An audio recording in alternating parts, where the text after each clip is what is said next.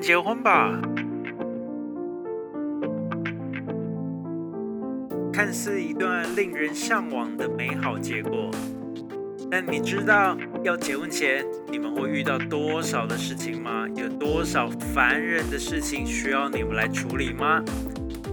就让我们带着轻松但是却浪漫的氛围来聊聊我们结婚吧。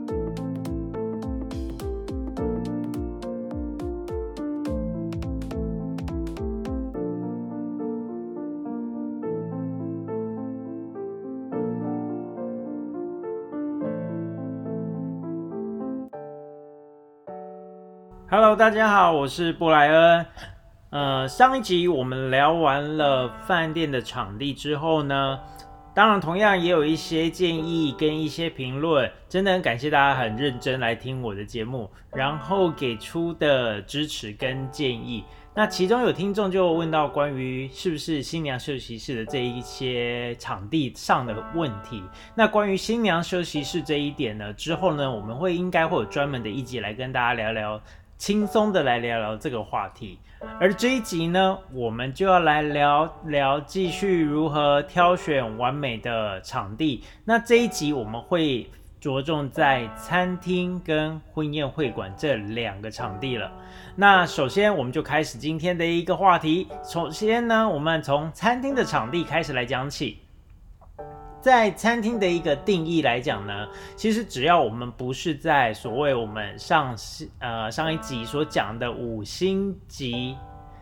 饭店里面的一个宴会厅场地，它就可以算是餐厅，然后也不是所谓的外面的一些婚宴会馆，它就算是我们今天讲的一个范畴里面。那其实，在餐厅里面，如果说你想要挑选餐厅来当你的一个呃，结婚的婚宴场地的话，其实我觉得反而这是一个很特殊的地方。那而且其实，在餐厅里面呢，大家反而心里面可能会多了一种预期的心理，就是说，哎，我看到了说在某某的餐厅里面，那我可能会觉得说，哎，这个东西这一家东西应该是还蛮好吃的。不然你不会挑选在这家餐厅里面，因为如果是在一般的餐厅里面，当然很多一些有名的餐厅里面已经也发展成说它的场地就是可以拿来做婚宴。可是其实就是在所谓的餐厅里面，你会选择餐厅，那它其实主要一定就是所谓食物会占了是蛮大的一个比重的部分。那我们就可以知道说，餐厅它其实有非常非常多样化的一个选择，它有各式的风格，有不同国家的料理。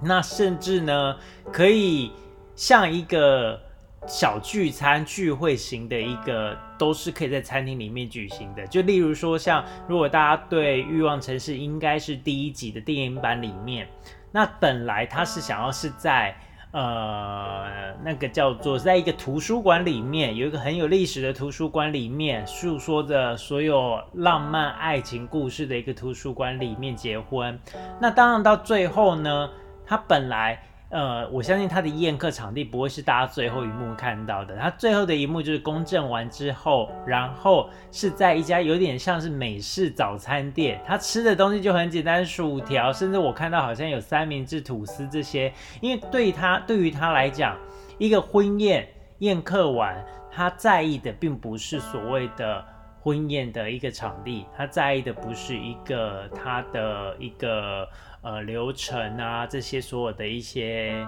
部分，他其实在意的可能就是朋友聚在一起，有一家不错吃，然后东西很美味的一个餐厅，对他来讲这就够了。所以其实你会选择在餐厅里面来讲的话，我相信对于您的呃你的朋友。他们一定会觉得很新鲜，那甚至也会觉得说，哎，这其实是一个很不错的选择。那当然，你要怎么去挑选这些餐厅呢？其实，在这些餐厅里面呢，呃，以台湾来讲好了啦。如果台湾来讲，如果你能够在餐厅里面办，我倒觉得你可能还蛮厉害的，因为可能家人可能蛮顺从你的，因为通常。除非你是在那种很传统的餐厅里面举办，然后它本身就可以办婚宴的那一种，就是有点像是呃，举例来讲，像呃另外一个餐厅的选项，不知道大家有没有看过电影《孤味》这一部电影，在一开始他要办寿宴，就是这个女主角妈妈啊奶奶还是妈妈，她要办这个寿宴。然后他就选他在自己家里的餐厅里面办，那他们家最有名就是所谓的虾卷，所以他当然他的菜色就一定有虾卷。所以当然如果说你来挑选了某一家餐厅来讲，这些菜色呢一定多多少少有一些它特别的地方，或者就是说。它的一个呃招牌菜是什么菜比？就是譬如说我刚刚讲举举例的，在孤味的里面这一个餐厅里面，它最有名的就是台南的虾卷。那甚至台北有一些餐厅，它很有名的可能就是它的一个鸡汤，或者甚至有一些更有名的就是那种三层肉，然后还要再加荷叶夹，就是小挂包的那一种。那其实我个人如果说是在餐厅里面，我其实我很喜欢南部的传统的一道菜，是有点像鱼翅羹。虽然鱼翅不是一个环保食材，但所以现在已经演发成就是它的口感就像我们还是在餐呃有点像是在夜市里面会吃得到那一种羹汤。然后，但它里面就是会有什锦菜，然后会有很多肉，然后也会有所谓的甲鱼翅之类的。那这个是其实都是一些算是餐厅里面比较容易去吃得到的一些所谓的招牌的一个菜色。所以你挑了餐厅的这个场地来当你的婚宴的话，其实菜就会占的是一个非常大的一个重要的一个关键。那再来，现在其实很流行的就是所谓的台湾在前两年吧，两三年开始，所谓的米其林的评鉴开始进驻了台北市了。那现在台中也有了。那当然，如果说这家餐厅它被挂上了，不管是米其林推荐餐厅，甚至有一星、二星到三星，那之后呢，如果有机会，我们可以来聊聊米其林。但是呢，如果说你挑的餐厅是呃，是已经确定是所谓的米其林餐厅的话，第一个它可能菜色不算太便宜，那再来大家就可以更觉得说，哇，我今天要去吃的一个婚宴是一个米其林餐厅，诶，这一般人有时候现在台湾的状况来讲，通常只要被挂上米其林餐厅。之后，它其实定位就非常非常的困难了。所以，其实有时候像这些米其林餐厅，也都常常会是所谓办婚宴的一个很好的一个选择。所以呢，总归来讲一句，在餐厅里面，它的。装潢啊，它的场地呀，它的整体服务，它的整体设备，可能跟我们上一集聊的饭店会是完全截然不同，甚至我们讲的它的反向的缺点，都会出现在餐厅里面。但是呢？这个菜色，我相信它可以帮你的婚宴加分很多很多很多。那当然，我会觉得说，其实有时候挑选，呃，这个在我们之后也会来讲一讲。就是其实你挑挑选一个场地，或者你办婚宴，你最重要、最注重的是哪一块？场地当然可能很重要，但是其他的环节有时候对于新人本身来讲也很重要，或者对于爸爸妈妈来讲。这也是很重要的，所以这个之后我们也会有很多话题来跟大家聊聊相关的部分。那再回到我们餐厅的这一个话题好了，餐厅来讲呢，我们刚刚就讲了，所以如果说你挑的这个餐厅，它本身装潢就是一般般，但是呢，它其实它是一个很有历史的餐厅，它的招牌菜色是什么，我觉得都可以。把它 highlight 成是你在这一次婚宴的一个重点，甚至也许你可以让你的喜帖上面，或者是从你的一个呃婚宴的设计上面，都可以来用这道菜来做一个延伸，做一个设计。那这个会稍微牵扯一整套的一个婚宴的流程的一个安排，所以但是呢，总归最后一句就是餐厅菜。真的非常非常的重要。当你选择在餐厅里面举办的话，你一定要非常在意你所挑选的一个菜色了。好，那这个是我们讲的餐厅的部分。那接下来我们就来讲一讲所谓的婚宴会馆。婚宴会馆呢，其实呃，婚宴会馆它其实有点像是餐嗯餐厅跟饭店的一个结合版。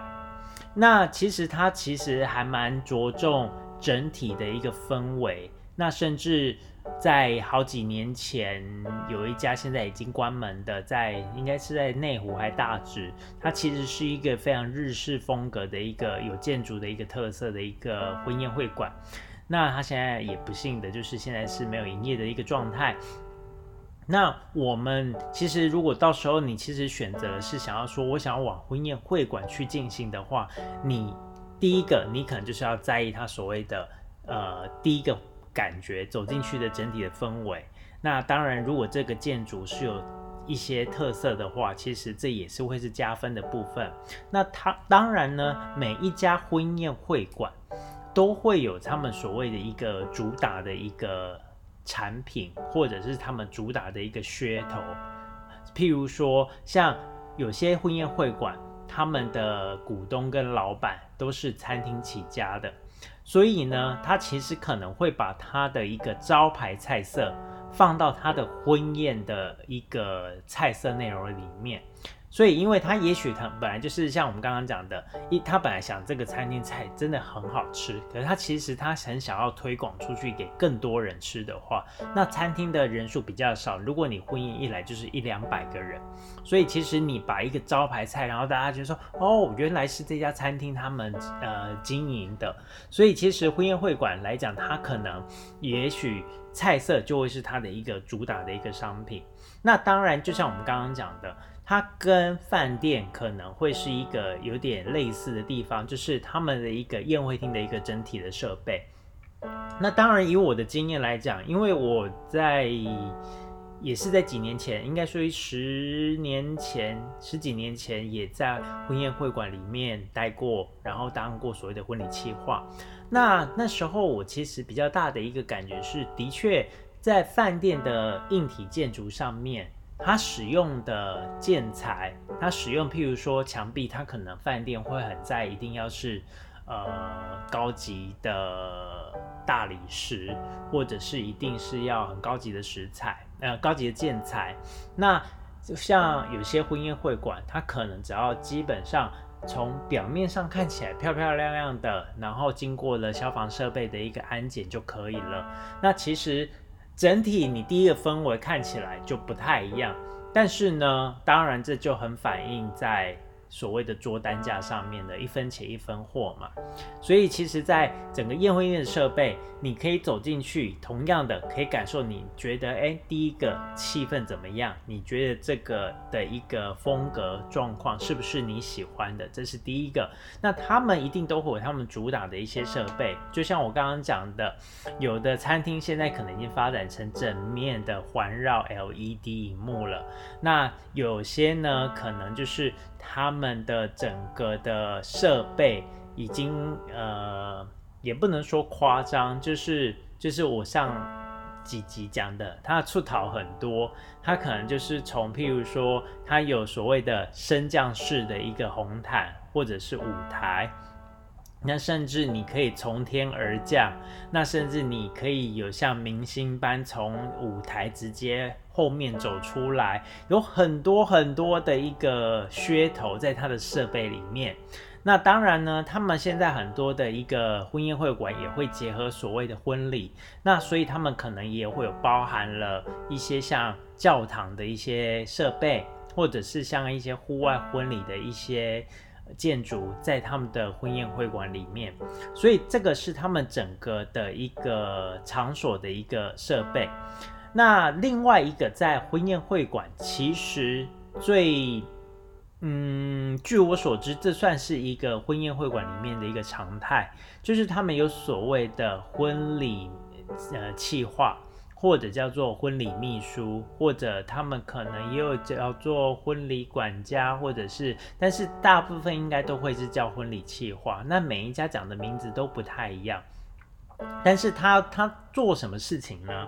他其实就是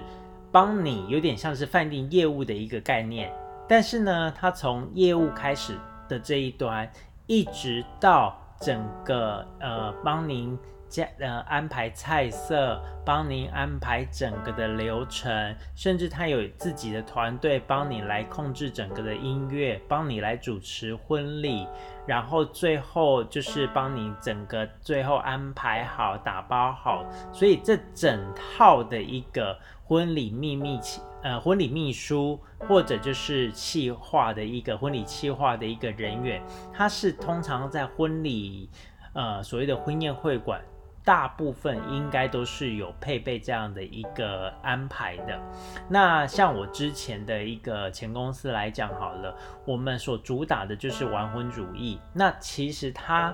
呃，所谓的完婚主义，就是我们希望婚礼不只就是一个婚礼，他希望是我们可以来玩婚礼。那怎么玩呢？就像我之前做过一场，我现在印象还很深刻，虽然已经过了十年喽。那其实这一个婚礼呢，它是一个航空婚礼。那当时为什么会想出一个航空婚礼这一个概念呢？因为其实新人他们是新娘子，很当然就是一个空姐。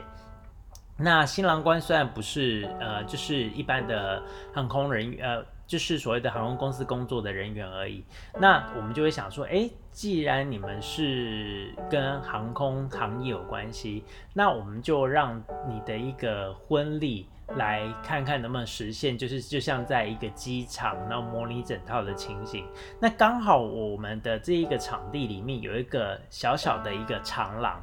那这个小长廊呢，我们就把它衍生成，就是做一点小布置，就像我们要上飞机的一个空桥。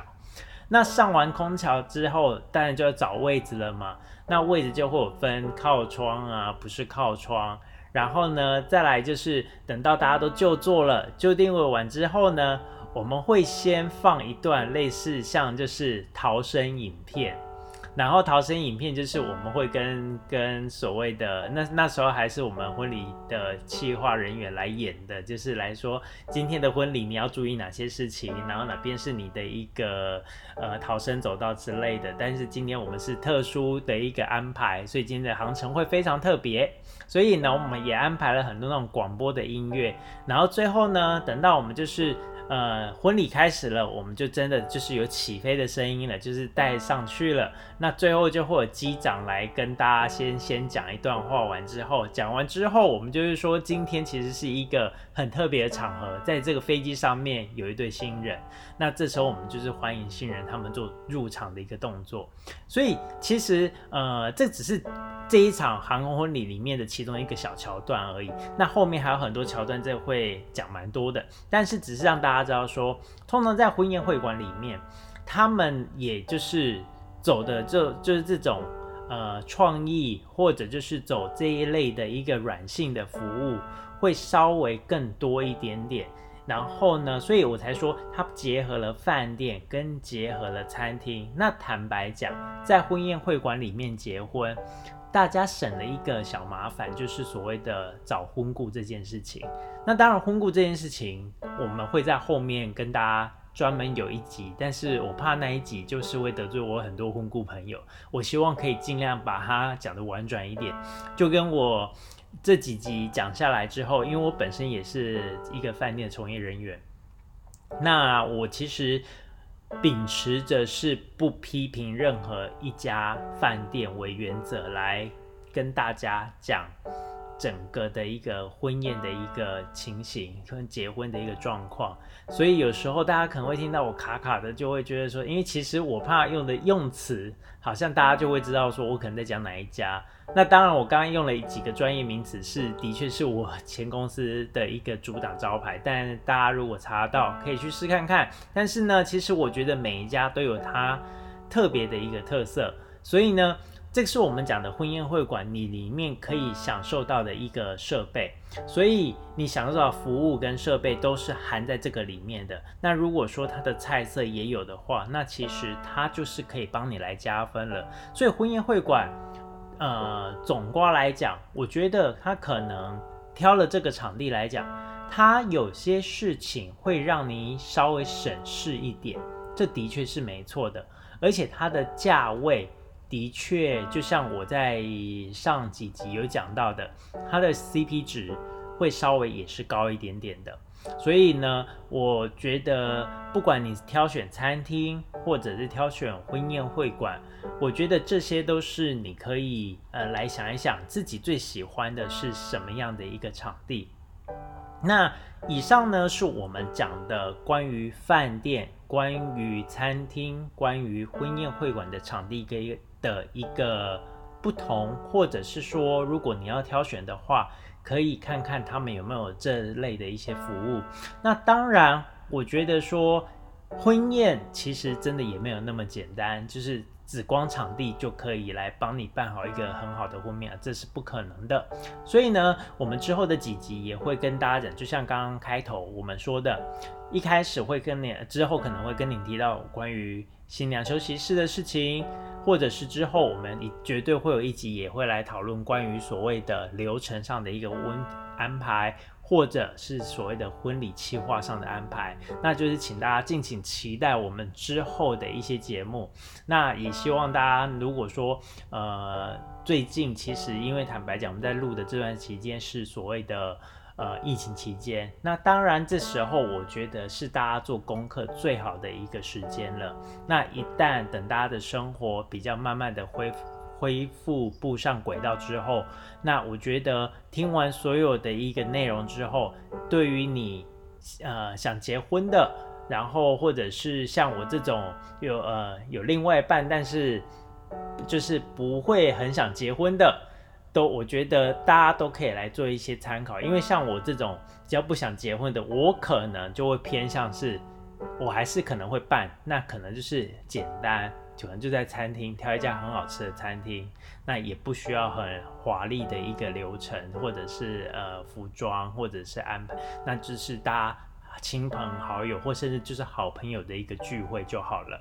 所以呢，这个就是跟大家聊一聊关于场地的一个部分。那当然，如果大家有任何的问题呢，我觉得大家一定有有办法可以在评论上面可以让我知道。那也许如果我可以尽量来协助大家解决你们婚宴上的一些困扰的话呢，我都会很乐意来来帮大家呃来做解决的。所以呢，这个就是我们这一节节目了。那如果说，呃，大家如果对我们这个节目觉得还不错的话，就可以订阅我们的内容。那之后你就可以了解到更多关于结婚的一些事情了。那以上就是我们这一集的内容喽。那下一集我们就敬请期待喽，拜拜。